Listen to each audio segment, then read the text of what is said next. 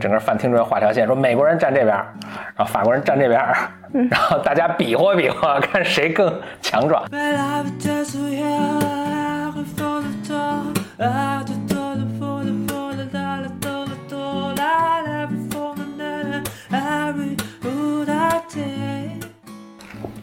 Welcome to another episode of 博尔麦，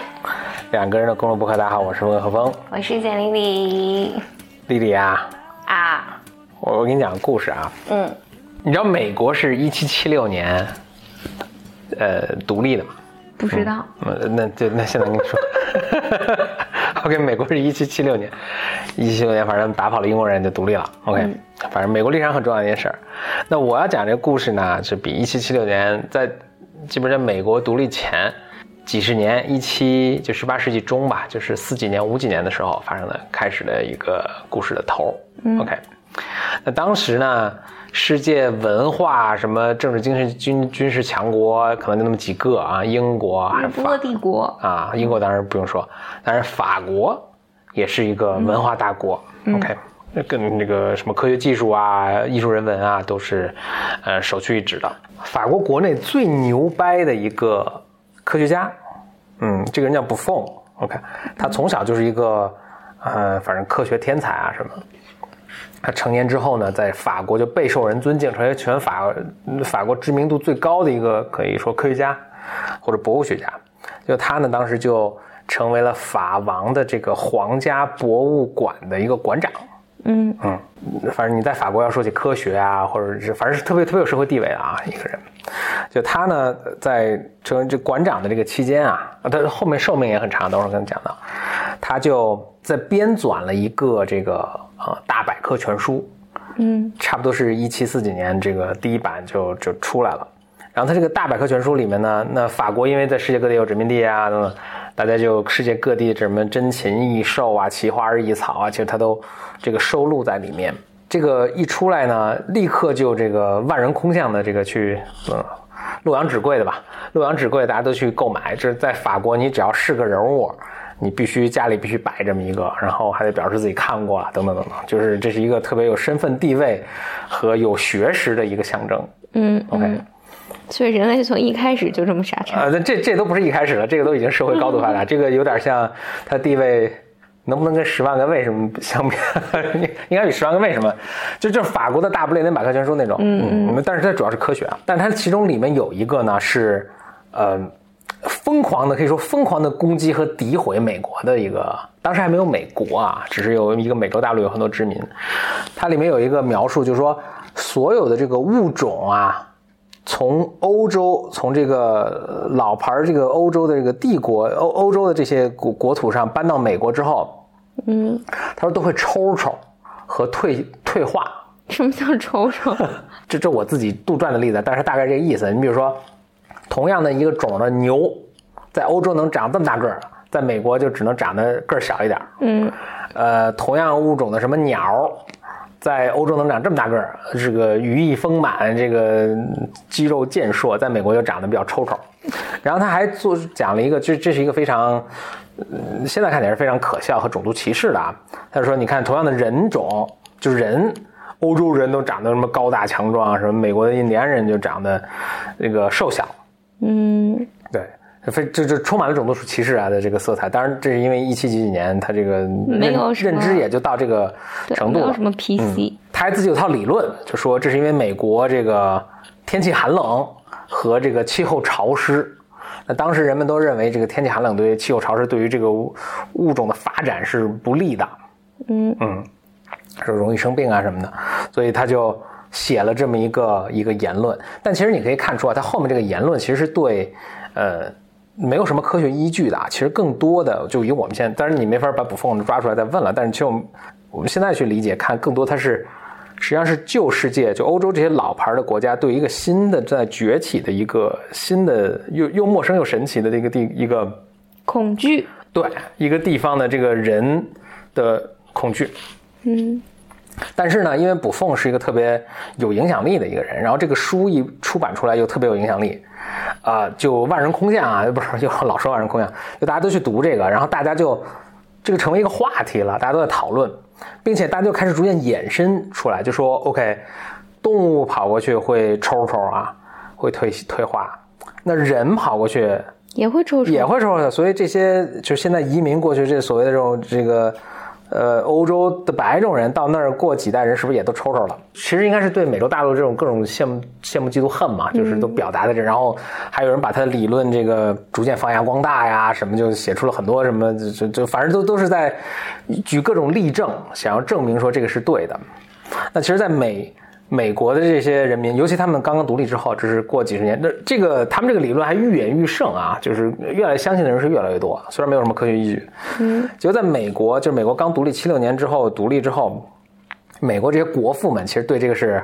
对这种言言论是非常这个痛恨欲绝的，就是有很很多原因了，一是他们肯定对自己的这个新年轻的共和，这个不是共和国，哎。美国，美国应该是共和，对，是非常骄傲自豪的嘛，对自己的土地，而且他们在这个土地上生活很多年，很多代了，实际上是非常自豪的。另外，当然他们很担心的一点就是，可能新的移民误信了这个歪理邪说，就就不愿意再移民到美国了。这个也对美国这么地广人稀嘛，其实需要大量的移民，大家是非常呃非常痛恨的，然后就用各种机会去呃反驳他。呃，杰弗逊就特别著名的，就是写了好多文章，就专门去反驳这个这个布冯这个人。嗯，怎么说呢？说没有，我们都没有抽抽啊，没有。杰弗逊还，呃，等一下我会说，但杰弗逊还相对科学，他就是找了很多物种。我等会儿这个结尾的时候我会说说杰弗逊都干了些什么。但我现在想说的是，本杰明·富兰克林。嗯，富兰克林，那富兰克林，你这个很有名吧？就是放风筝那个，证明那个电是闪电是电的那个那哥们儿。富兰克林也是美国的国父之一。嗯，而且当时他正好在法国是是美国的驻法大使。其实他在因为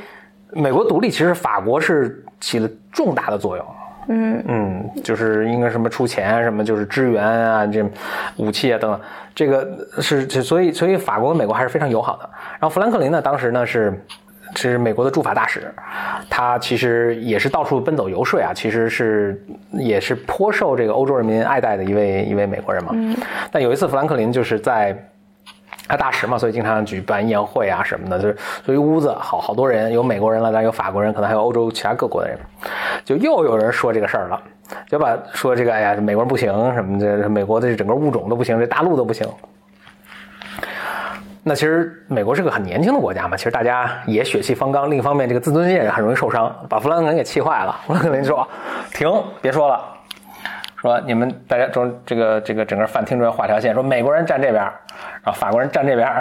然后大家比划比划，看谁更强壮。然后富兰克林好像在在他日记里说，就当时在场的每一个人，每一个美国人应该都就比较壮，都能把这个法国人从窗户扔出去。等于这个是美说去了美国就会抽抽这个谣言不攻自破了啊。OK，我举这个小故事呢，其实就是想说这个。举出富兰克林这个这个事情，富兰克林大家还挺熟悉啊，可能最熟悉的就是他放风筝这个事儿。他是个科学家，但他同时是个非常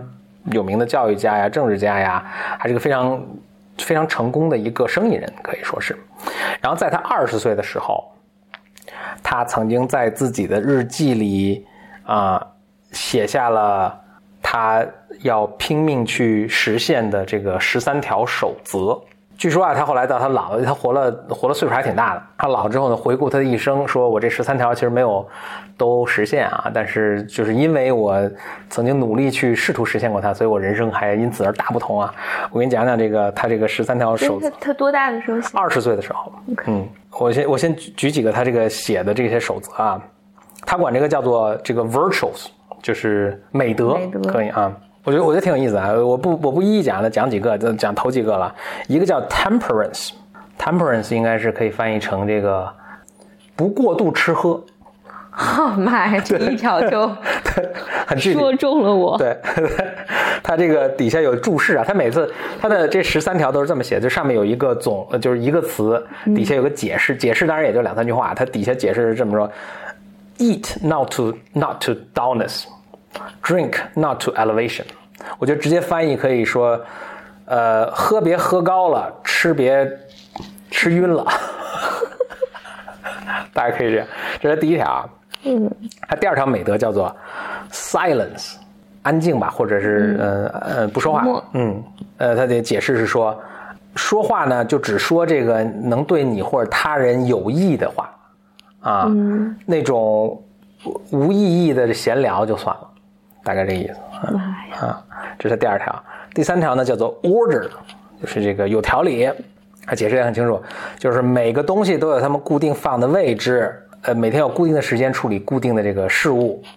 时间管理，啊，时间管理啊。呃，这中中间我就跳过很多了。他最后一条是我觉得那个有时间我可能多讲讲的。最后一条写的是要模仿耶稣和苏格拉底的人生。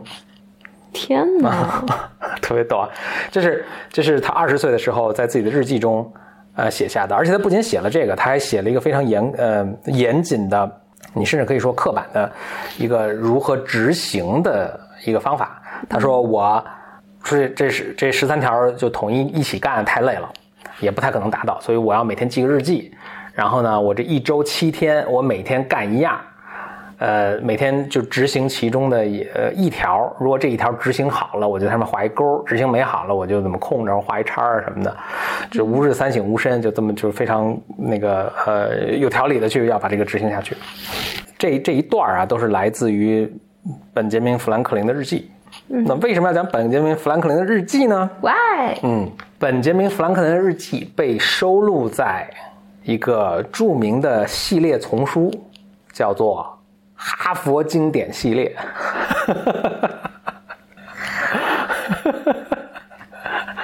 你为什么乐铺垫好长，？OK，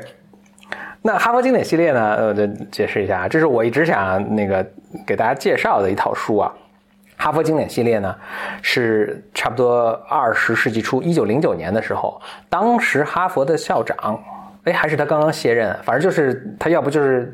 在任最后两三年了，然后或者刚刚卸任的这个呃这个哈佛校长叫做查尔斯怎么伊列特啊，Charles Eliot，OK，、他编纂的一套书，这这套书总共有五十册，嗯，但是并不是说它里面只有五十本书啊，它每一册其实是有两三本书合并在一起的，合订在一起的。OK，呃，五十册编纂出来之后，正好是五尺长，或者你把它摞起来，正好有五尺高，一尺大概是三十公分左右吧，所以就是一一米五，呃，那也挺高的 一一米一米多高。伊列特当时编这个书的时候，就号称说西方文学的大旨，嗯，梗概都在里面了。如果你能把这个里面全读了，那行，你这个呃，你这个教育基本完善了哦，啊。他是你你要在看来里面书，基本上都是那些老死去了的百百种男人写的书，大概就是嗯，就这么一套书。但是他这个书呢，呃，一出来就就很很受欢迎啊，是他亲自编纂的，然后这个挂着哈佛的名字。但是呢，因为真的其实很少有人能够有耐心去把这个书从头到尾全部读完，所以呢，他同时呢还出了一个小手册，叫做这个读书指南。嗯，这个听着跟我们现在的很多这碎片化时间学习是非常，呃类似的。他说，嗯，你也不用有这么大压力要把这些书全读完，你每天呢只要花十五分钟读一些节选，啊、一年三百六十五天下来呢，你这个你的教育也基本就能完成了。哇，真的啊，对，所以呢，他写得特别具体，就是，呃，你你第一天，他是他是按照一年三百六十五天完整的写的，所以说一月一号你读，呃，他节选了这么一段儿，呃，二月二呃一月二号你读这么一段儿，然后他会都是告诉你是哪一册的第几页到第几页，这么一读，所以每天读十五分钟，你当然也不可能把这本书全读完，但是。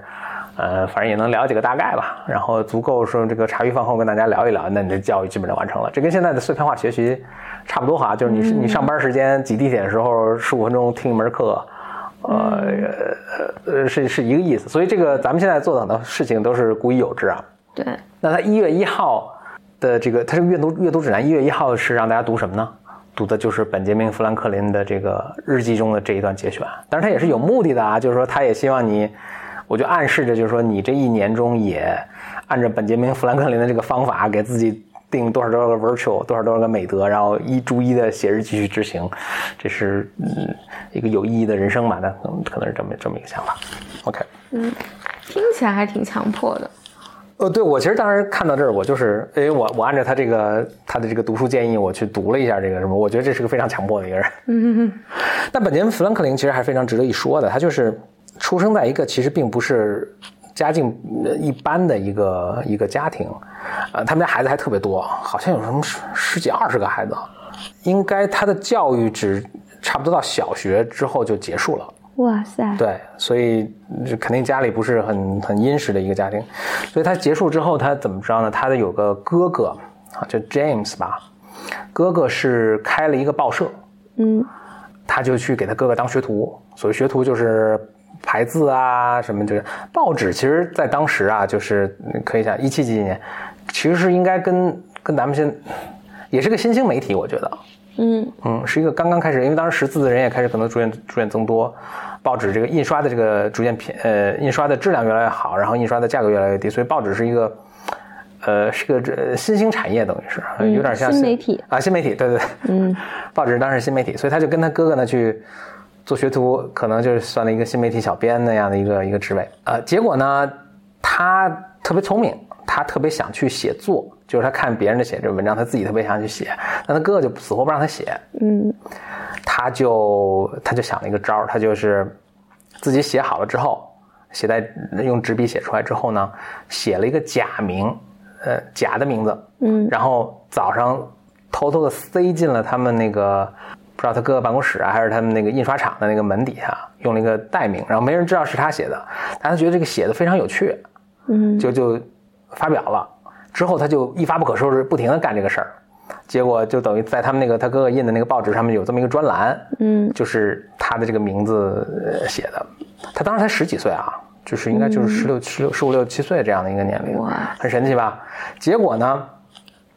后来他哥哥发现了这个事情，嗯，大怒哇，我的啊、妈，就是就他跟他哥哥撕逼了。好像他哥哥的原因是说不希望他太骄傲，但我觉得这是一个非常扯淡的一个。他就跟他哥哥撕逼了，然后他身上就揣着几块钱就，当时他们应该家里在波士顿吧，他就逃离离家出走，就跑到了费城。费城之后经历了一个呃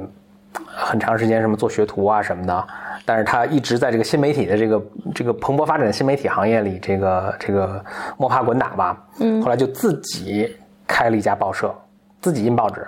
嗯，然后他还而且这报纸成为了他。就他个人色彩特别浓浓厚啊，他自己在这个报纸上有一专栏，就等于他自己经营了一个微信号的那个、嗯对对对那个感觉，自媒体 对对，经营微信号，然后就就还挺火的，就他这报纸就就一呃做的非常成功。后来十万加，嗯，差不多是，而且就是他有一个很多，他有就是他自己这个专栏有一个大的粉丝群，嗯。就他他自己也挺会宣传自己的，嗯。所以而且他的文风也是，